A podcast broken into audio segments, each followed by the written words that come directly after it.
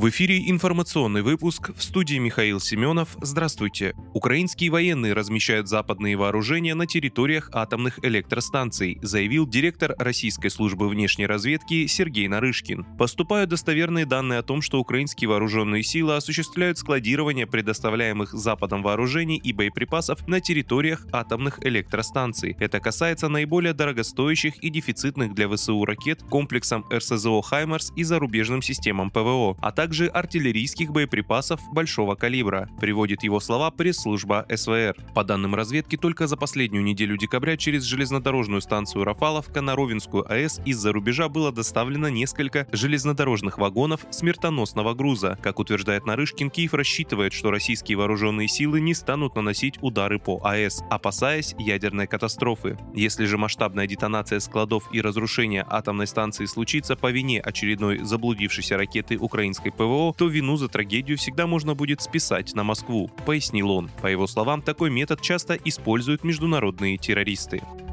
Российские войска отодвинули линию огня от населенных пунктов в Запорожской области, сообщил член Главного совета администрации региона Владимир Рогов. Наступательные действия позволили отодвинуть линию обстрела со стороны украинских войск мирных городов и сел Запорожской области, сказал собеседник агентства. По его словам, удалось выбить украинские войска из некоторых сел, откуда наносились удары. Напомню, Запорожская область стала субъектом Российской Федерации по итогам проведенного там референдума.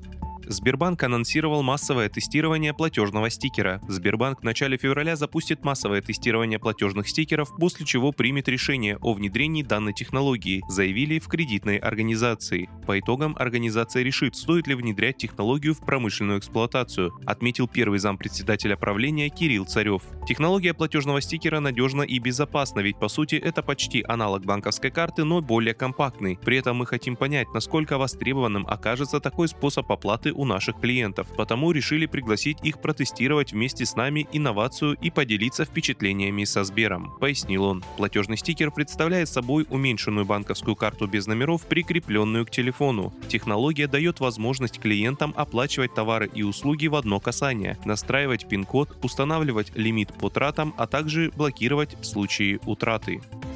Ректора РАНХИКС освободили от должности. Ректора Российской Академии Народного Хозяйства и Государственной службы Владимира Мау освободили от должности, сообщила пресс-служба правительства. Владимир Мау, занимавший пост ректора РАНХИКС, освобожден от этой должности по собственному желанию в связи с состоянием здоровья, говорится в пресс-релизе. Исполнять обязанности руководителя вуза будет проректор Алексей Комиссаров. Соответствующее распоряжение подписал премьер-министр Михаил Мишустин. Комиссаров ранее трудился в правительстве Москвы, а также возглавлял возглавлял Фонд развития промышленности. С 2017 года работает в РАНХИКС, занимая помимо проректорского пост директора Высшей школы государственного управления. С 2018 года он также руководит акционерным некоммерческим обществом «Россия – страна возможностей».